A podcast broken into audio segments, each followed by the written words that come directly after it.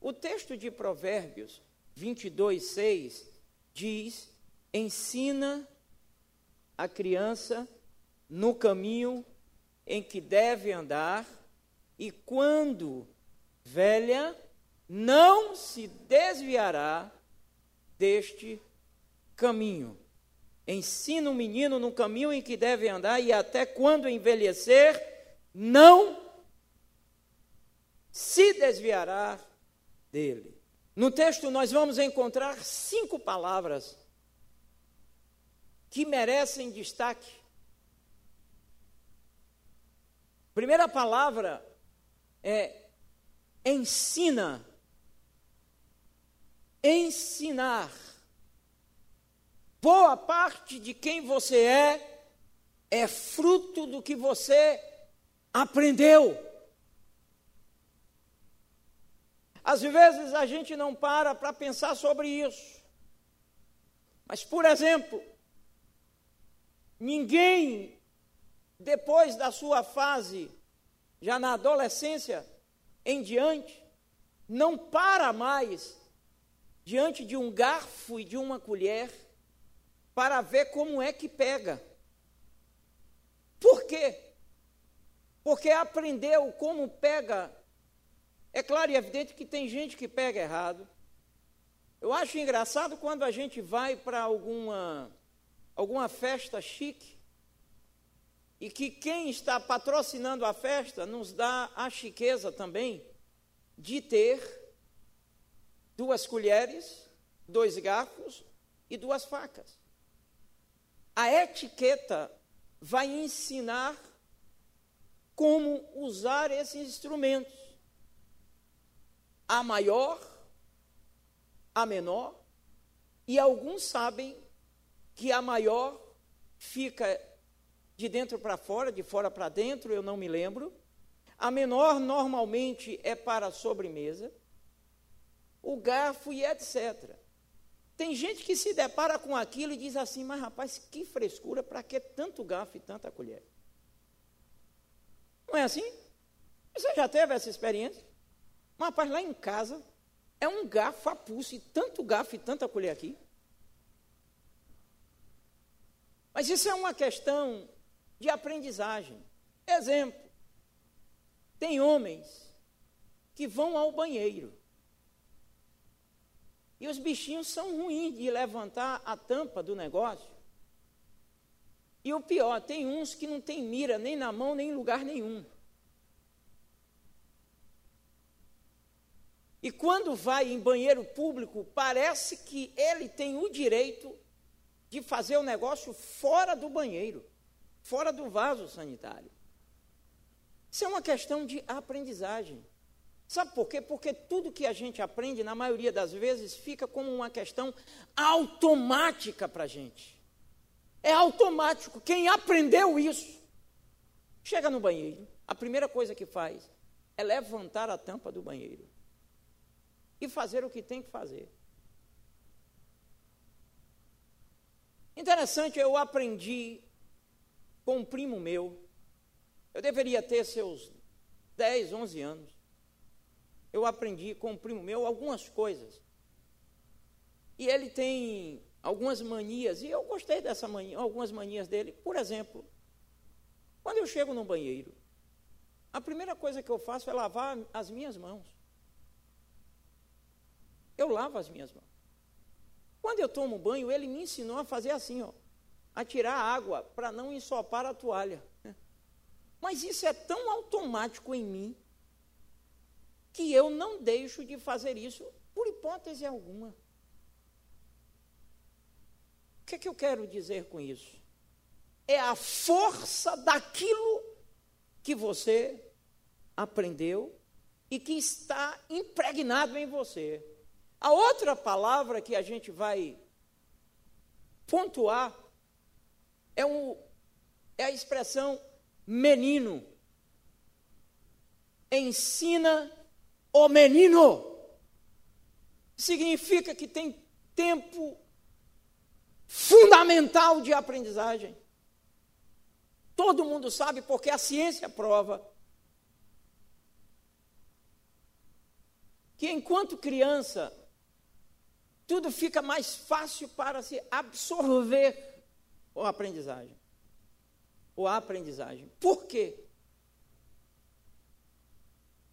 Quando você vai observar todos os ataques hoje contra a família, está começando ou estão começando pelas escolas.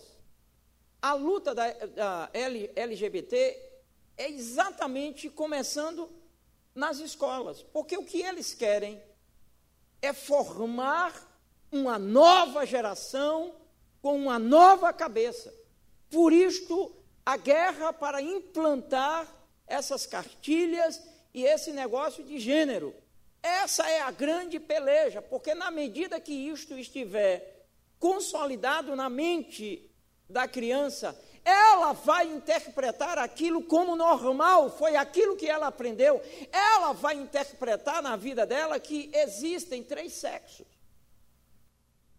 E a gente sabe que, biblicamente, isto não é verdade. A palavra de hoje, ela é de interesse para quem tem de fato a Bíblia como seu livro de regra, de prática e fé. Se você não considera a Bíblia como o seu manual, a sua bússola, se você não está interessado em viver respaldado e pautado na palavra de Deus, eu confesso que a palavra de hoje, a ministração, a reflexão dessa manhã não vai ser interessante para você. Se você acha que é um livro arcaico, se você acha que é um livro ultrapassado, se você acha que é um livro com é, muitas relatividades dentro dele, a ministração de hoje não vai servir para você, infelizmente. Nós temos a outra palavra que é caminho. Ensina a criança, o menino, no caminho. Não é ensinar o menino o caminho. Nós vivemos em caminhos. E o caminho que você vive reflete quem você é. O caminho que você vive reflete muito do que você pensa. Se você é uma pessoa observada por um vizinho e que todo dia, antes de chegar em casa, você passa na bodega. Bodega é venda, bodega é aquele lugar onde vende é, bebida, aquela coisa. Venda, sabe o que é venda? Bodega. Bodega é coisa lá de Serra Talhada. Mercearia, é, é mais ou menos uma mercearia, exatamente. Mas que ali vende uma, umas pingazinhas, uma cervejinha. Então, o seu vizinho lhe observa e todo dia, o seu caminho antes de chegar em casa, você toma, você bebe e você volta para casa praticamente embriagado. Esse caminho está dizendo ou você é alcoólatra, ou você é infeliz, ou você não quer voltar para casa. E para suportar a sua casa, você só volta bêbado. Então, muitas coisas que a gente vive, que a gente reflete, que a gente gera, através do comportamento, diz quem nós somos. Se você chega em um restaurante e você abaixa a cabeça e começa a orar, o garçom, a pessoa que está do teu lado, a primeira coisa que ela vai pensar, essa pessoa, ela é religiosa. É uma pessoa religiosa. E aí a última, a, a penúltima palavra é envelhecimento. Ensina um menino no caminho em que deve andar e quando ela envelheceu, quando ele envelhecer. A pergunta que eu quero te fazer é: como é que você quer envelhecer?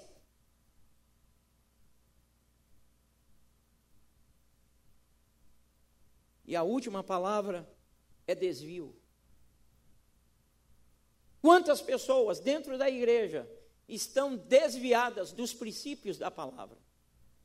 Não é porque queiram estar desviadas dos princípios, é porque aprenderam errado, aprenderam de forma distorcida e ao chegarem na igreja estão vivendo muitas mazelas aprendidas de forma distorcida.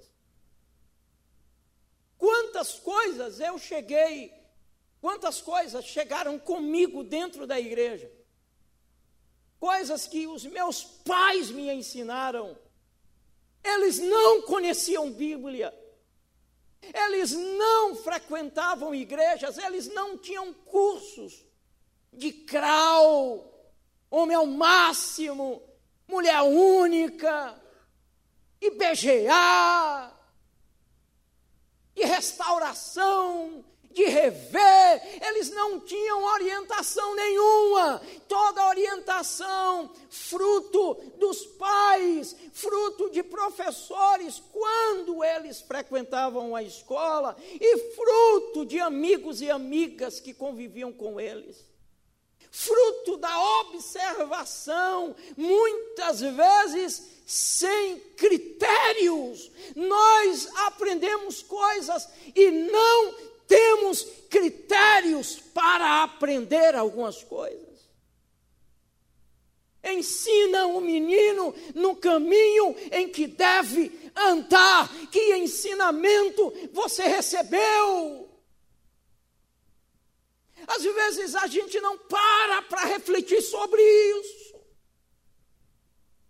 Coisas que papai e mamãe passaram na prática ou no verbo, verbalizando, e a gente tomou aquilo como a única verdade, a gente tomou aquilo como correto, e não tem nada a ver com a palavra e com a vontade de Deus para a gente.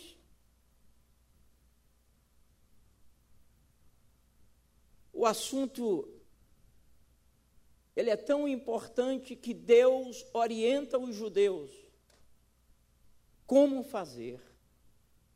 Ensina a criança, quer deitada, quer sentada, quer andando. Coloca uma testeira, coloca nas portas. Toda criança judia, ela começa a aprender a Torá ela lê, ela decora a Torá. Quem vai para Israel até hoje vê jovens e adolescentes com a Torá na mão, lendo a Torá. Elas são ensinadas.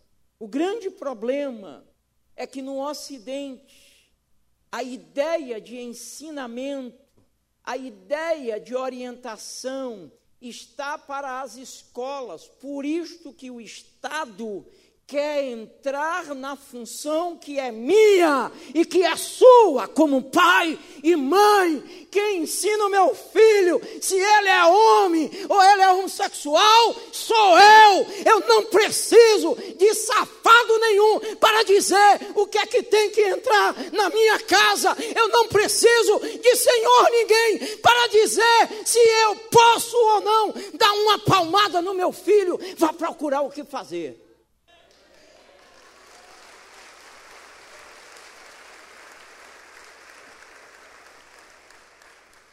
Por isto, a gente vem perdendo espaço e autoridade. Por isso, as crianças dentro da igreja, elas não sabem se comportar e conviver em sociedade. Crianças que chegam com celular dentro das classes, com tablet, e precisam ficar, porque se não ficarem com aquele, aquela desgraça na mão, elas não ficam dentro da sala. Está errado. Se você não sabe, fique sabendo agora. Já existe tratamento para os viciados em Facebook, WhatsApp, jogos eletrônicos e etc. Gente que não consegue se controlar e se dominar, porque já está dominada por essa praga. Porque não há ensino de como viver a vida. Eu sempre disse para os meus filhos: qualquer coisa que seja exagero na sua vida é vício, e todo vício é pecado. Comprei um danado desse negócio do PS4. Me desculpe se você não entende essa linguagem. Mas é o PlayStation, é um negócio de, de jogar. Joguinho, joguinho. De vez em quando eu jogo, de vez em quando faço raiva a eles porque ganho. E um dia eles eram menores. Isso já deve ter uns três ou quatro anos atrás. Eu acho que até contei isso aqui na igreja. Estavam brigando por causa do negócio lá, do jogo. Acho que um queria jogar um negócio, o outro queria. Eu peguei e disse: oh, rapaz, vamos fazer o um negócio. Eu sou meio azoadinho, sabe? Vamos fazer o um negócio. Eu peguei assim o um negócio. Ó, se vocês continuarem, eu vou quebrar. E não compro outro. Escolha, papai, pelo amor de Deus, calma, sossega, leão. Aí um safado do André veio, começou a alisar minha cabeça. Calma, calma, calma. Calma, coisa nenhuma. Eu não trago coisas para dentro de casa para gerar discórdia. Se não é para gerar prazer e alegria, contentamento, então eu vou quebrar. Calma.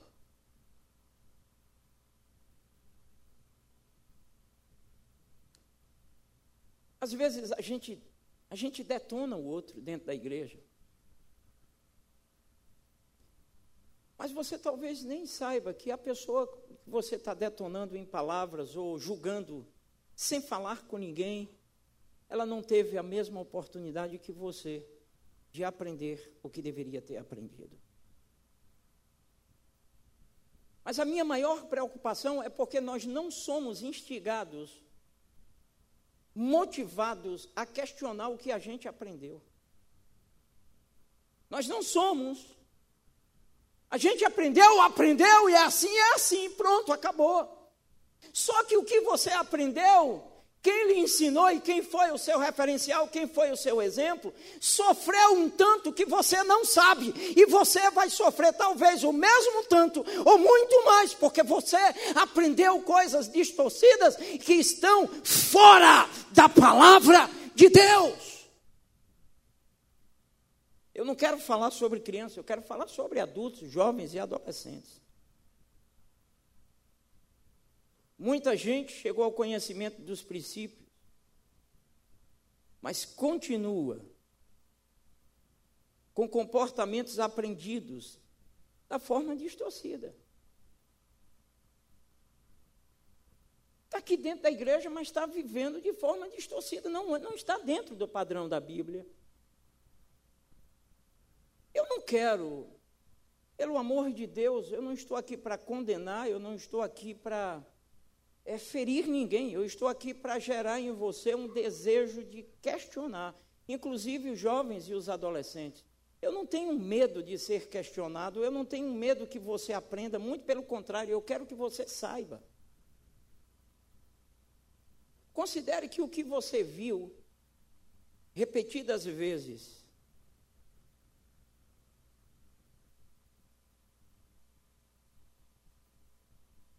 é exatamente o que você toma como certo e único na sua vida.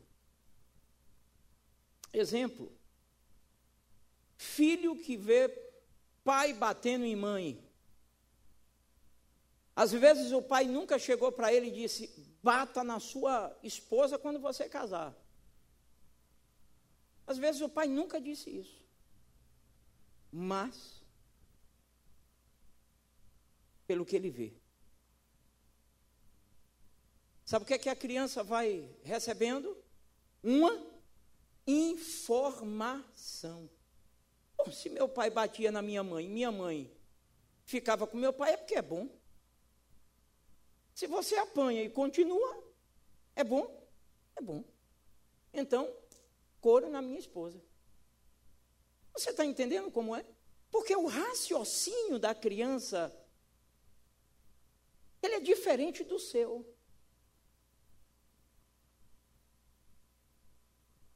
E aí eu, eu quero nesta manhã dar uma passeada em algumas áreas da nossa vida de aprendizagem. Você pode discordar de mim, você pode continuar do jeito que você está, mas eu gostaria apenas que você, pelo menos, pelo menos me desse a oportunidade, ou se desse a oportunidade de confrontar o que você vai ouvir com o que você já recebeu. Exemplo, vamos por área. Eu peguei a reflexão dessa manhã por área. As áreas mais evidentes da vida do ser humano. A primeira área é na área ética, da moral, da ética e da moral. Salvo me engano, foi final da década de 70. E essa expressão, essa ideia ficou muito forte. E a geração da década de 70 carregou isso, que até hoje, observe como é forte. De 70 para 2015, ligeiro, quem é matemático, quantos anos? Hein? 45 anos. Isso começou em uma propaganda de cigarro pelo jogador de futebol chamado Gerson. Levar vantagem em tudo. A rapaziada mais jovem já ouviu essa expressão aqui? Hein? Foi? O que? Como foi? Diz aí.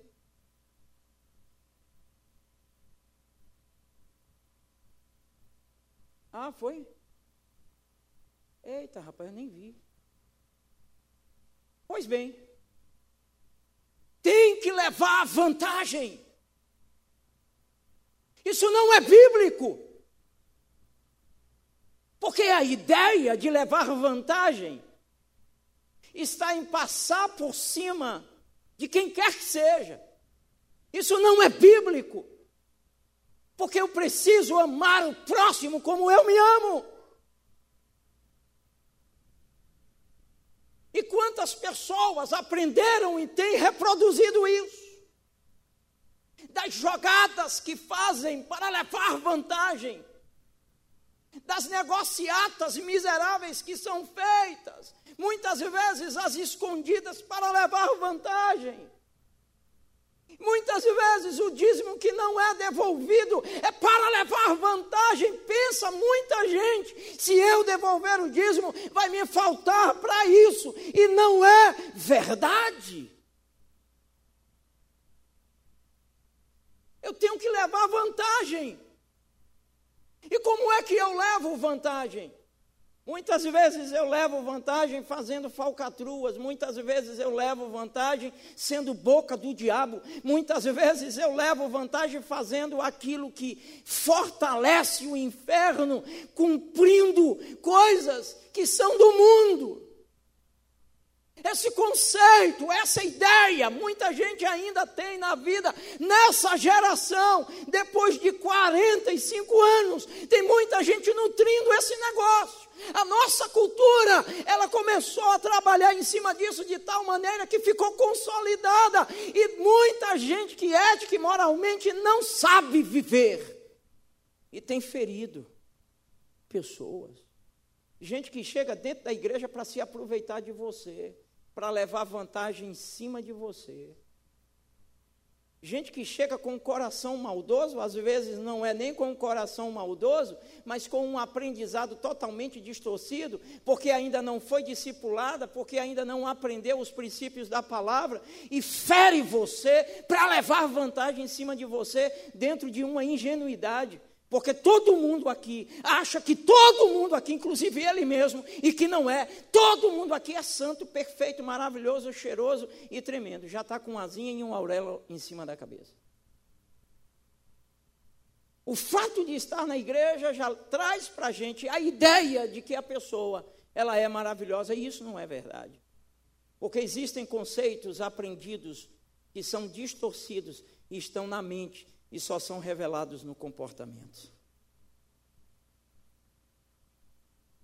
Quantas pessoas, dentro dessa visão, têm o conceito de primeiro eu, depois o resto? A Bíblia não ensina isso. É por isso que o Evangelho é uma preciosidade, é uma coisa linda. É por isso que o Evangelho não deve ser oferecido de qualquer jeito, como se fosse uma, uma, uma, mercadoria. Evangelho não é mercadoria, evangelho é um estilo de vida, é uma forma de ser. Nós não estamos aqui para levar vantagem sobre ninguém, nós não estamos aqui para estarmos em primeiro lugar, para que sejamos abastecidos, para que tenhamos o que nós queremos ter e os outros se lixem. Quantas pessoas dentro de igreja aprenderam a não sustentar a palavra se vai prejudicar você? Meu filho, você fez um negócio? Fiz, meu pai. E aí? Rapaz, eu acho que eu fiz um péssimo negócio. Vai e desmanche. Que nada, você é besta, não pode ter prejuízo, não. A vida só é dura para quem é mole, mas também a vida só se safa, essa é expressão. Quem é esperto, os otários que se ferrem. Não é questão de ser otário, minha gente. Não é questão de ser otário. É uma questão de princípio. É uma questão de princípio. Princípios que vão formando o caráter do indivíduo. Me expliquem essa roubalheira toda que está acontecendo. Esses caras precisam de dinheiro para roubar tanto? Não. A questão não é dinheiro, é caráter. É caráter. Mas caráter fora de princípios é mau caráter. Eu me lembro meu pai sempre dizia: homem que é homem, sustenta a palavra. Aconteça o que acontecer. Papai viajou e todas as vezes que eu ia fazer negócio em carro, que eu trocava carro, trocava carro não era. Eu não, não trabalhava com carro, era bancário, mas eu gostava sempre de estar trocando carro. A igreja toda já sabia disso. Depois que eu recebi uma cacetada, eu parei de trocar carro. Bom, eu não aprendi de um jeito, eu aprendi de outro. A vida ensina de diversas formas. É verdade. Para que, que eu andava trocando carro? O pessoal ficava brincando comigo, pastor. Estênio de vez em quando me chamava de gajão. Gajão! Gajão é uma expressão dos ciganos que fazem câmbio. E de repente, Papai viajou e eu não pedi conselhos a papai, eu não pedi orientação a papai, ele era meu consultor. Na verdade, ele era quem fazia o negócio para mim, porque ele entendia de carro. Papai viajou e eu achei que já estava com o pescoço grosso e achava que já sabia de tudo, era o porreta agora. Eu digo, bom, eu vou cortar o meu cordão umbilical com o papai e ele vai ver que eu sou retado mesmo. Quando é, ele viajou, eu pá, tive conversando com uma pessoa da família, puf, troquei o carro. Quando papai chegou, vi um carro diferente na garagem. E aí, homem, o que foi? Trocou de carro? Eu digo, troquei. Uma moral terrível. E aí, como é que foi o negócio? Eu fui contar para ele como, como foi o negócio. Papai balançou a cabeça. É mesmo? Eu digo, foi. Teve coragem? Fiz. E ficou uma parte para eu pagar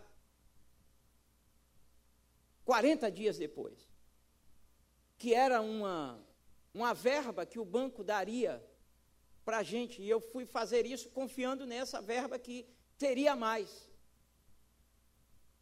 E faltando 12 dias para o prazo do pagamento do carro, tivemos uma reunião e o banco disse: ó, foi suspenso aquela verba que a gente ia, ia dar para vocês. A primeira coisa que eu pensei foi no carro. Cheguei em casa, olhei para papai e disse: Papai, o negócio sujou, e agora? Como é que a gente vai fazer? Papai olhou para mim e disse assim: Vamos devolver o carro. Vamos desfazer o negócio. olhei para ele e disse: Desfazer o negócio? É é da família e tal, você não tem prejuízo, vamos desmanchar o negócio. Eu disse, mas papai, desmanchar é. Ok? Aí eu, não, eu, eu pensei outra coisa. Você pensou o quê? Eu pensei em pegar um dinheiro emprestado no banco. Ele disse: Jadson, a proposta que eu fiz para você foi um teste. Porque é homem que é homem, não desfaz o que fez. Se você dissesse para mim, se eu visse alegria no seu rosto, pela proposta que eu fiz a você, eu ia descobrir que o que eu lhe ensinei não valeu de nada. Você vai arcar com as consequências e eu estou do seu lado. Se for para vender o carro, você ficar sem carro e pagar, você vai fazer isso. Ok. Concordo. E assim aconteceu. Vendi o carro. Paguei o que eu devia. E o que sobrou, comprei um carrinho pior do que o carro que eu tinha antes do carro que eu estava.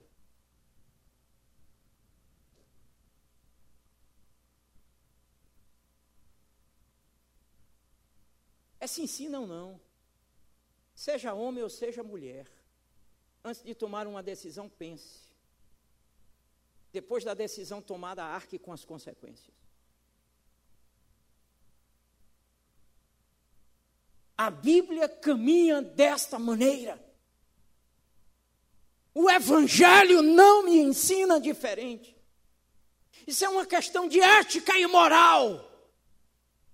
Por isto, que até pastores chegam em loja, dão um cheque e ninguém quer receber mais. A expressão que eu ia dizendo antigamente, sabe qual era? Eu garanto, bigode. O fio do meu bigode está aqui. Deu a palavra, eu cumpro com a palavra. Então, em nome de Jesus, não se precipite em tomar decisões, em fazer promessas. E na medida que você tomar decisões e fazer promessas, pense nas consequências, para que o Evangelho seja visto em você como algo nobre, porque o Evangelho é visto em algumas pessoas como um escárnio e um estorvo, porque fala e não cumpre o que fala. É moleque naquilo que fala e faz. Desculpe, viu? Mas é mesmo. A honestidade é relativa. Se você não roubou, é seu. Eu era menino e papai e mamãe sempre diziam o seguinte: achou, deixe lá, porque não é seu. Uma das melhores palavras que eu ouvi para honrar alguém. Foi num congresso de família agora, que Geraldo deu sobre honestidade. Sobre honestidade.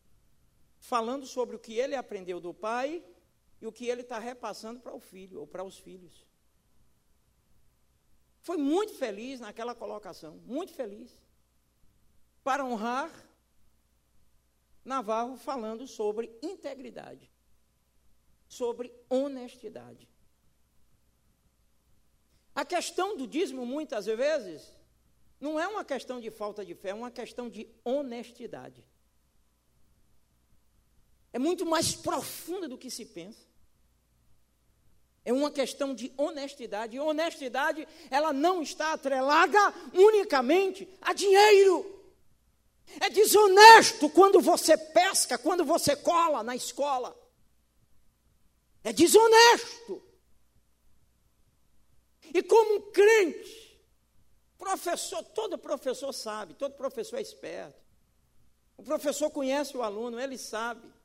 E é triste dizer que existem professores que falam os piores alunos que eu tenho são aqueles que frequentam a igreja, porque são os que mais colam na sala de aula. Deveria ter vergonha, isso é desonesto. É desonesto a forma como você cuida das coisas que você toma emprestado se você não cuida muito melhor do que aquilo que você cuida que é seu mesmo. Você pega um carro emprestado e você não sabe cuidar, você roda de qualquer jeito, você passa por cima de tudo de qualquer jeito, não é seu. Isto é desonesto. Trabalhava no banco. E eu era caixa por um tempo, fui caixa. Fui fazer um pagamento. Recebi uma ligação. Quando me virei, me virei para atender o telefone, atendi a ligação. Quando me voltei, voltei e fiz o pagamento em duplicidade. Na época, R$ 1.200, na época. Isso tem mais de 22 anos, 23 anos. Muito mais. Aliás, tem uns 25 anos. E aí a gente vai procurar a diferença, procurar a diferença, viu lá um pagamento em duplicidade. E um colega disse para mim, irmão, foi isso aqui, irmão. Na época, o cheque tinha que ser nominal. Carteira de identidade, fomos atrás procurar e descobrimos o endereço. Quando chegamos na casa do rapaz, eu fiz o pagamento, o colega disse: olhe, quem vai resolver esse problema sou eu. Fique calado, porque se você estragar meu negócio, eu vou lhe dar de porrada. E você vai pagar esse negócio sozinho e vai ser demitido. Deixa eu resolver o problema. Eu digo, esse cara é doido que ele. Ele já chegou dizendo: Ó, o meu colega aqui vai perder o emprego se o seu, seu marido não devolver o dinheiro. Que dinheiro? O dinheiro que ele foi sacar lá, o colega pagou em duplicidade. E tem uma máquina lá que registra e vê tudo. Que era essa câmara que na época não existia. É sério, estou falando sério. O camarada chegou e disse: olhe, se ele não devolver o dinheiro, e a mãe ouvindo, se ele não devolver o dinheiro hoje, agora, ele pode perder o emprego. Agora, como ele não vai perder o emprego, eu vou chamar a polícia porque não sei o quê, o meu marido, não sei o quê. Ele não recebeu, ele não recebeu, ele não recebeu. Ele... Eu digo, minha senhora, a senhora estava com seu marido. Eu disse, a senhora sabe que ele recebeu. Ah, ele não recebeu. Aí chega o cara. Qual é o problema? Não, o problema, o colega foi dizer, o problema é o seguinte, mano, eu já liguei para a polícia e a polícia já está vindo aqui, vai dar uma, vai dar uma vasculhada na sua casa, porque você vai ter que devolver o dinheiro dele, que ele dinheiro não é seu. A mãe entra. Meu filho, devolve o dinheiro do rapaz. Ó, aí o colega disse: agora, agora, agora eu vou botar para lascar. Aí ele disse: vai devolver. A gente só sai daqui depois que. Aí o camarada disse: eu não vou devolver, porque eu não pedi dinheiro a ninguém, eu pedi a você, companheiro. Eu olhando para a cara dele. Ele foi para o quarto, essas casas meia parede, e a mãe, meu filho, devolve o dinheiro do rapaz, devolve o dinheiro do moço, o moço vai perder o emprego. Minha mãe, eu não pedi dinheiro a ninguém, eu não quero saber, é problema dele, ele que se ferre, ele que se vire, ele que arrume dinheiro e que cubra. E a mãe, a mãe, e a gente lá esperando, e o cara lá e o colega gritando: companheiro, a polícia está chegando, é antes ou depois? Aí o cara vem com um pacote de dinheiro, mesmo dinheiro que eu paguei a ele. Ele jogou em cima da mesa e disse para mim: a sorte de vocês é a minha mãe. Porque se não fosse ela, enchendo o meu saco, e se eu tivesse aqui, antes de vocês chegarem, vocês não levavam esse dinheiro. Pasmem. No outro dia, o casal foi lá procurar o tesoureiro para reclamar o dinheiro que eles devolveram, que estavam arrependidos.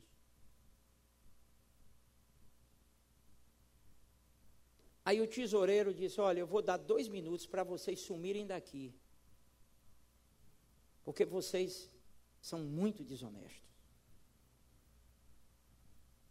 E me desculpe, tem muita gente desonesta dentro de igreja. Gente que compra e não paga, inclusive dentro da igreja. Isso é desonestidade. Muitas vezes não é esquecimento, não, é desonestidade. Gente que compra um salgadinho lá, gente que compra um livro e esquece. Isso é desonestidade. Gente que pega coisa emprestada e não devolve, isso é desonestidade. Seu filho está vendo tudo isso. Quem vive ao seu lado, você talvez não ensine verbalmente, mas a forma como você está vivendo tem sido uma tragédia. Deixa eu adiantar, senão não termina. Eu estou apenas em um ainda. Procure o caminho mais fácil. Nem sempre o caminho mais fácil é o mais seguro. E quantos crentes ficam procurando o caminho mais fácil? Você aprendeu errado.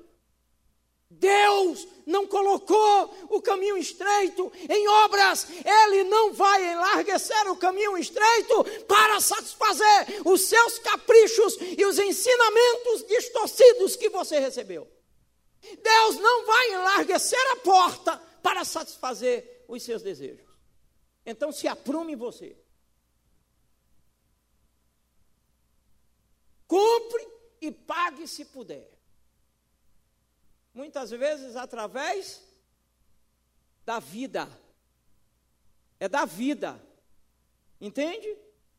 A repetição leva a criança a aprender, o adolescente a aprender. Talvez você tenha visto muito isso, não se deu conta, não se apercebeu, não questionou e começou a fazer e repetir o mesmo comportamento e as mesmas coisas. Hoje você é filho do rei, hoje você é filho de Deus, hoje você tem o Espírito Santo, hoje você tem o Evangelho, hoje você tem a palavra, hoje você é uma nova criatura.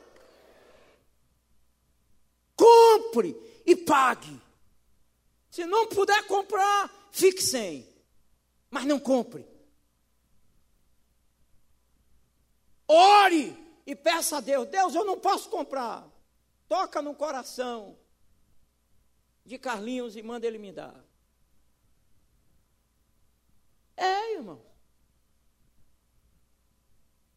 Ainda bem, melhor coisa é dar do que receber. Você não sabia disso, não? Isso é um princípio que as pessoas precisam viver, colocar em prática para saber o que é bom. Quando você está dando é porque você tem, se você tem é porque você está sendo abençoado. A pior coisa do mundo, sabe o que é? Para o mais canalha dos homens, sabe o que é? É pedir alguma coisa a outra pessoa. É ou não é? É horrível, não é não? Tem gente que sabe pedir para qualquer pessoa, para qualquer instituição, mas para si mesma ela não sabe pedir. Se for preciso, atropele quem estiver no seu caminho. Isso não é, isso não está na pauta dos ensinamentos da palavra. Vamos para a área afetiva emocional. Por favor, tinha outras coisas, mas o tempo eu me excedi demais aqui nesse ponto e tenho outros, outras áreas. Áreas afetiva emocional. Meu filho, pegue todas. Minha filha está blindada. O menino não. O homem que é homem tem que ter muitas mulheres. O homem que é homem tem que ser galinha. O homem que é homem, quando a coisa não dá, pega lá fora. Acreditem, isso é repassado para muita gente dentro de igreja. Não é bíblico, está errado, afeta a emoção e afetividade do indivíduo, acredite. Chega na fase adulta, no casamento, a pessoa ela fica com instabilidades emocionais. Ela não consegue se apegar a ninguém. Porque a sua experiência está com uma, está com outra. É um desvio de caráter emocional. Ou seja, a psicologia hoje fala de burrice espiritual. Porque se tem emocional, porque se tem inteligência emocional, tem burrice emocional também. Conversas de grupo, pais incentivando filhos a namorar de qualquer jeito com qualquer uma. Só cuidado para não engravidar, mas jogue duro. Que jogue duro coisa nenhuma. É uma pessoa, é filha de alguém que merece respeito, como você tem filha, se você não tem, respeite do mesmo jeito. E se você não sabe, eu vou te dizer: eu tenho dois filhos e eu os crio dentro do princípio da palavra. Respeite a pessoa com quem você vai se relacionar. A gente acha que, que só quem sofre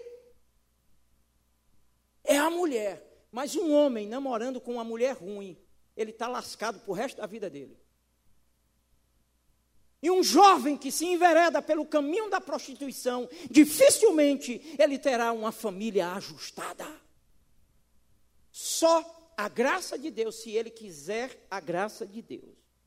Eu quero filhos ajustados e felizes, por isso tem que estar dentro da palavra. Cadê eles? Estão aí? Levanta a mão aí. André, cadê Tiago? Ah, está no curso de libertação, ok. Então,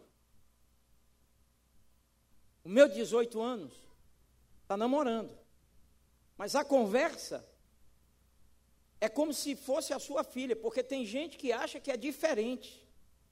Homem tem sentimentos, o homem também pode ser enganado, o homem também pode ser ferido, o homem também pode se arrebentar. Você sabia disso? Não, pode pegar, pega lá, meu filho, vá, vá grudando. Minha filha não. Quem é? Mulher tem que sofrer calada e ninguém deve saber da nossa vida. Isso, isso, é um, isso não é bíblico. Primeiro que mulher não tem que sofrer, mulher está para viver e ser feliz. É essa cultura machista, infernal e do mundo. Mulher tem que sofrer mesmo. Não, você não tem que sofrer, não, você tem que ser feliz. Não se apegue a ninguém. Cuidado, não se apegue a ninguém. Isso lá é coisa que se ensine. Quando eu estava ouvindo o testemunho da doutora Tânia, eu estava avaliando isso. Ela aprendeu com o que viu. E a vida da doutora Tânia é um milagre. É um milagre. Homem que é homem, não chora. Engula. Papai batia, mamãe dava-lhe o couro, eu não queria que chorasse. É doido, é? O cara está sentindo dor. Está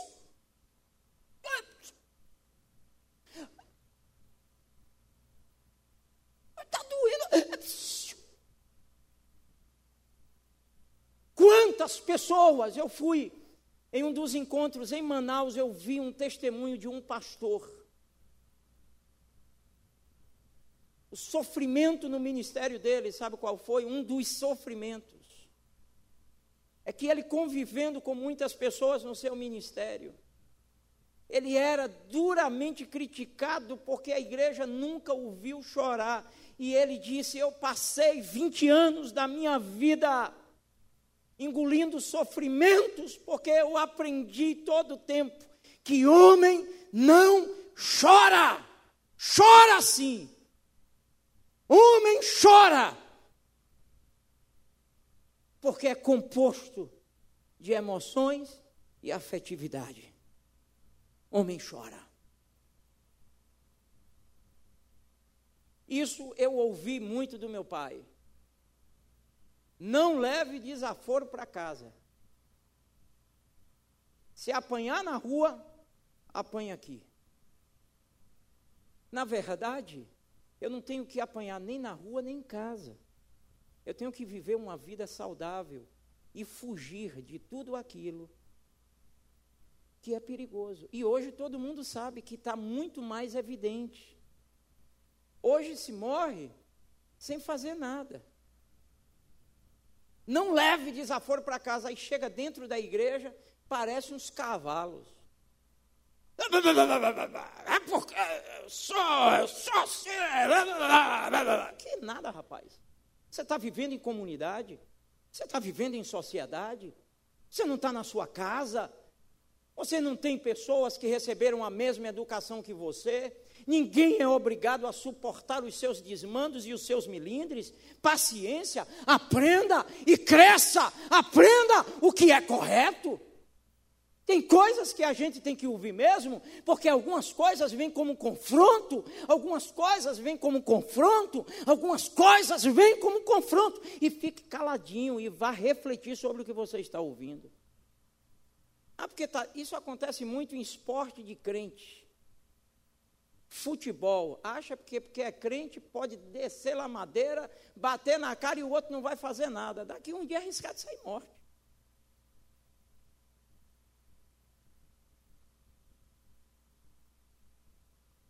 Brigue sempre. Não importa por que e como. Isso não é bíblico. Nós estamos como pacificadores nessa terra. Nós estamos para levar a paz.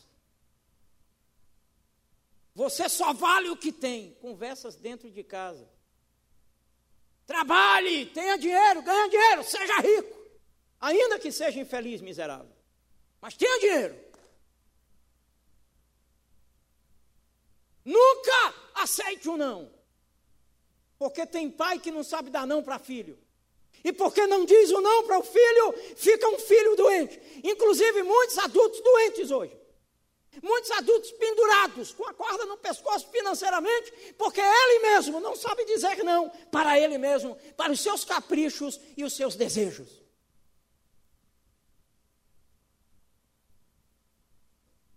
Cuidado, blinde o seu coração. Não seja mole.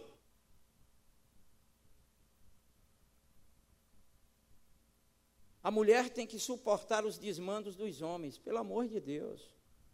Isso é muito evidente na nossa vida, na comunidade. Homens que fazem atrocidades, coisas loucas, malucas. Tua mulher não tem que suportar nada de, de loucura sua, não. Você é que tem que se consertar, você tem que é, rever os seus conceitos e o que você aprendeu. E aí a gente tem uma geração desequilibrada emocionalmente, nós temos uma geração desequilibrada afetivamente. Na área espiritual. Oração é coisa de mulher. E isso a igreja ensina muito bem. É ou não é? É. Oração é coisa para mulher. Vai em um culto de oração e vê a quantidade de mulher e veja a quantidade de homem. Aliás, Igreja é coisa de mulher, não é coisa para homem. Se você fizer uma contagem, você vai ver que em toda igreja tem mais mulher do que homem. O sacerdote que deveria orar, ele não ora. O homem que deveria ser exemplo, ele não é. Então, oração é coisa para mulher, e a gente reflete isso na prática, porque são poucos homens que estão em cultos de oração. São poucos homens que param dentro de casa para fazer a sua devocional e os filhos e mulher e todo mundo vê ele fazendo a sua devocional. Ensinar a, as crianças da igreja é coisa para mulher, não é coisa de homem. Vai lá agora e veja quantos homens estão ensinando as nossas crianças, inclusive aos seus filhos. E aí muita gente fica com a desculpa porque não tem um talento, não tem um dom. Realmente, se você não tem um dom, nem chegue lá para não estragar. Agora, se você tem um dom e não está fazendo, você está sendo irresponsável. Mas ensinar é coisa de mãe.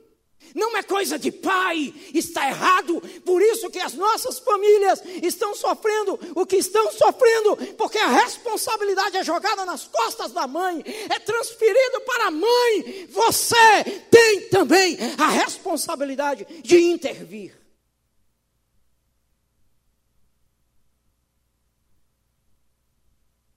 Pregação é coisa para homem.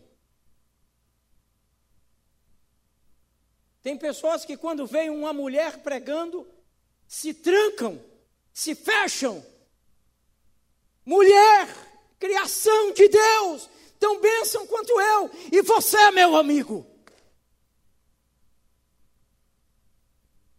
A propósito, o meu ministério na liderança tem mais mulher do que homem. Não é porque eu queira, não. É porque Deus, do jeito dele, quis escolher elas e colocou, e são bênçãos na minha vida. A vida com Deus é algo secundário E isso, me desculpe, os pais ensinam muito bem. A vida com Deus é uma coisa secundária. A gente só vai para a igreja quando dá, a gente só ora quando dá, a gente só lê a Bíblia quando dá, é secundário. Primeiro trabalho, segundo trabalho, terceiro trabalho, quarto dinheiro, depois a família, depois a gente vê esse negócio com Deus aí. Se vocês pararem para observar, isso está ficando tão forte que tem gente defendendo a ideia que pode viver como cristão dentro de casa. E alguns estão concordando, pode mesmo, por que, que não pode? Faz a tentativa para não faça não, senão você vai se ferrar. Igreja é algo trivial. Igreja é algo trivial. Fui procurado alguns anos atrás por um pai. E ele disse para mim o seguinte: Eu queria que o senhor me ajudasse com a minha filha. É o quê? Ah, porque ela está na fase de vestibular. Eu queria que o senhor convencesse a minha filha a sair de todas as atividades da igreja. Porque eu quero que ela passe no vestibular. Eu vou fazer isso, eu não faço, nem me peça que eu não vou fazer isso. Depois essa menina se desvia. É uma médica, é um advogado, é uma engenheira, é uma, é, é uma professora, seja lá o que for, mas desviada, do que adianta? Fria na fé, longe de Deus, do que adianta você vai ser infeliz. A palavra de Deus diz que para tudo tem o seu tempo tempo determinado para todas as coisas. E aqui eu abro um parêntese. A turma aí que está estudando aí, ó, fazendo é, universidade, fazendo ah, os, escambau aí, tá fazendo tudo. Deixa eu te dizer, eu fiz curso em Salvador, fiz curso aqui em Feira de Santana, nunca deixei a minha devocional, nunca deixei de vir para a igreja e sempre fui um aluno exemplar. Eu sou o cara.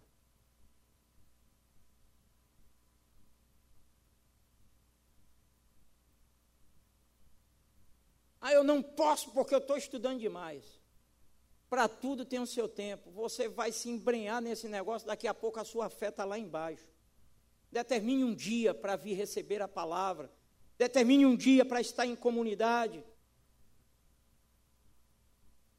Isso é tão importante. Devocional é perda de tempo.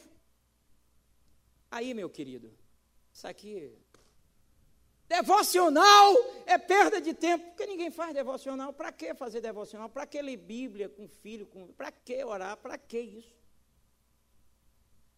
É perda de tempo. Tudo isso a gente está ensinando, viu? Ou não fazendo, ou fazendo, ou falando. Vamos lá para a área familiar. Estou terminando. Já vou terminar. Misericórdia. Na área familiar. Não se meta na minha vida.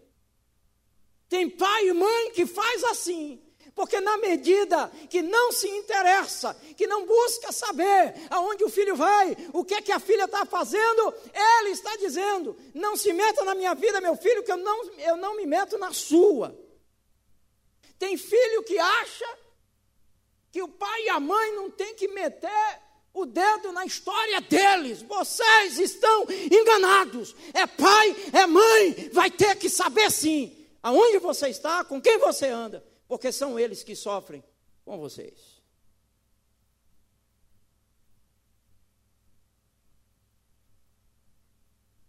Não há autoridade exercida hoje.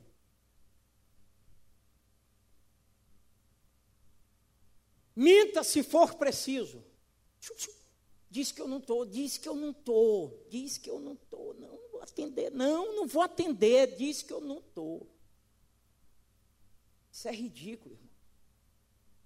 Essas pequenas coisas vão se transformando, a depender de quem está fazendo a leitura, em coisas terríveis na vida do outro.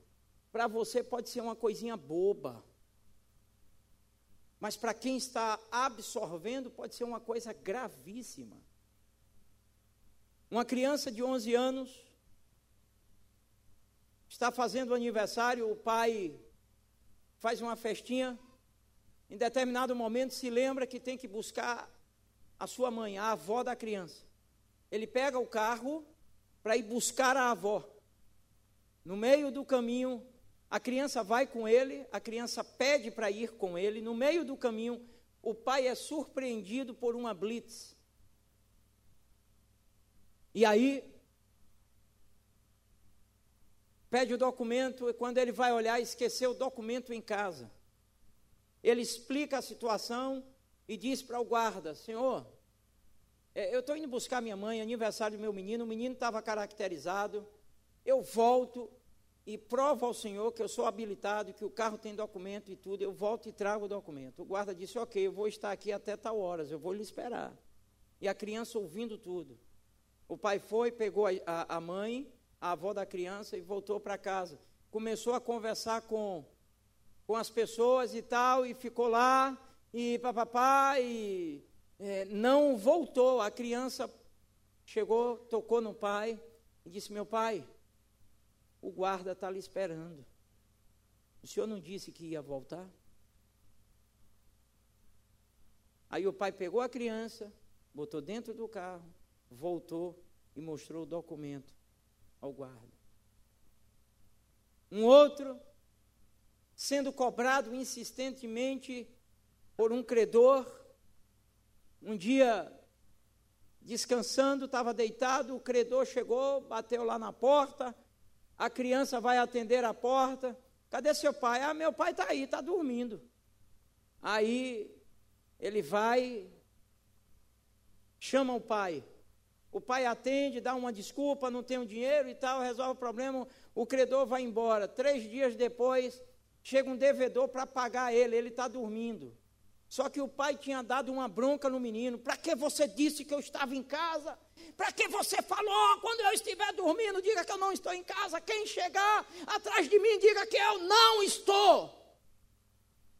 E ele já há muito tempo esperando receber esse dinheiro. O cara chega na casa dele três dias depois. A criança atende: Cadê seu pai? A papai não está.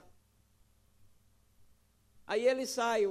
Quando o pai acorda, papai, quem veio aqui foi fulano de tal. Você é doido, você é burro, porque você não me chamou. Ô papai, o senhor disse que não era para lhe acordar. A criança fica confusa naquilo que, que aprende. Ele tem que ser mentiroso ou ele tem que ser verdadeiro? Minta se for preciso. É isso que muita gente tem passado através do comportamento. Não se relacione com pessoa de cor e pobre. Ah, meu irmão. Infelizmente. É pobre? Pula fora. Ó. É de cor? É negro? É negra? Uh -uh. Aqui não. Literalmente, eu vou dizer a você: isso é conceito do cão.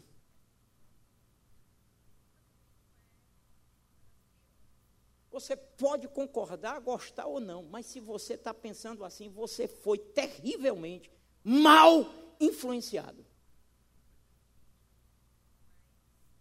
É negro, é negra.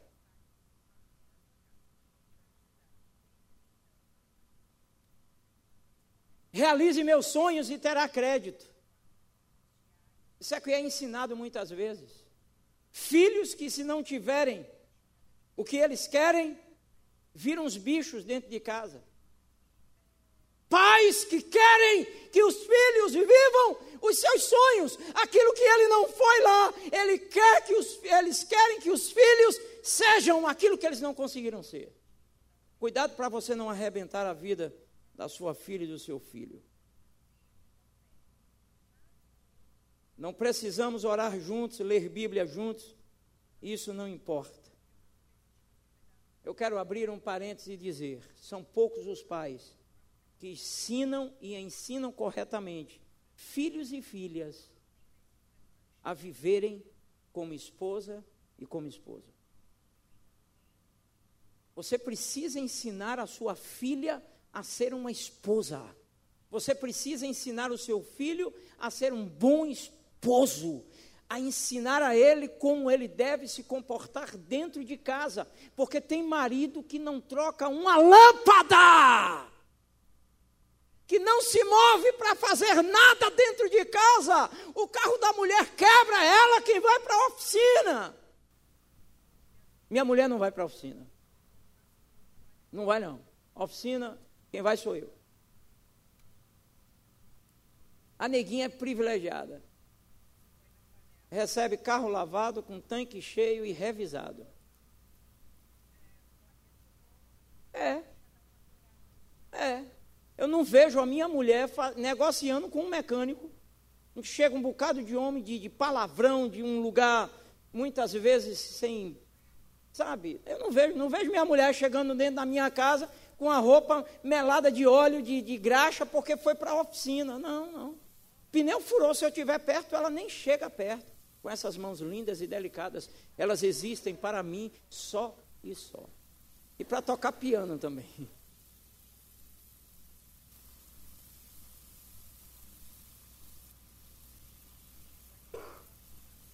Vou terminar. Vida profissional, só vou ler. Procure aquilo que dá dinheiro. Não importa se você gosta ou não. Cuidado com esse ensinamento.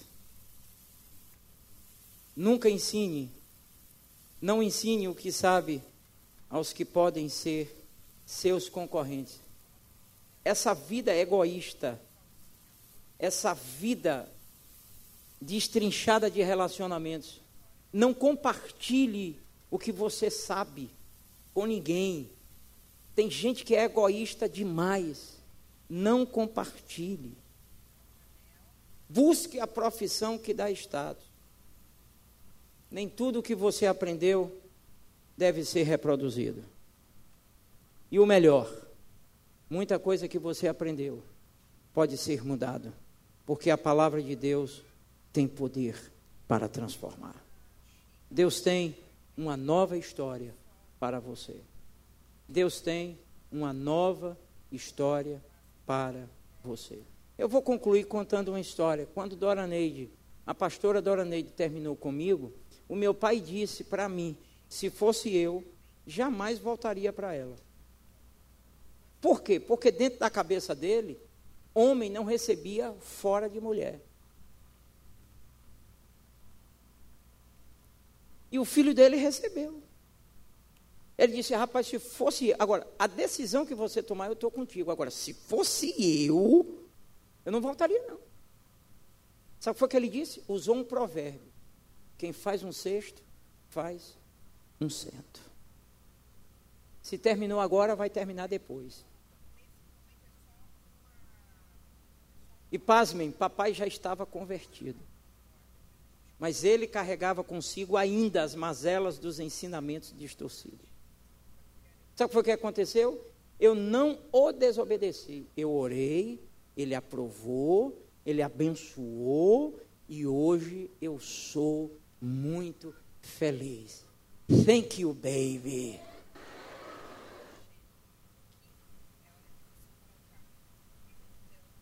Que Deus nos ajude a passar um evangelho para a próxima geração e vale a pena ser vivido. Que você hoje Reflita sobre o que você aprendeu. Tem tanta coisa que a gente aprendeu que não faz sentido. Tanta coisa.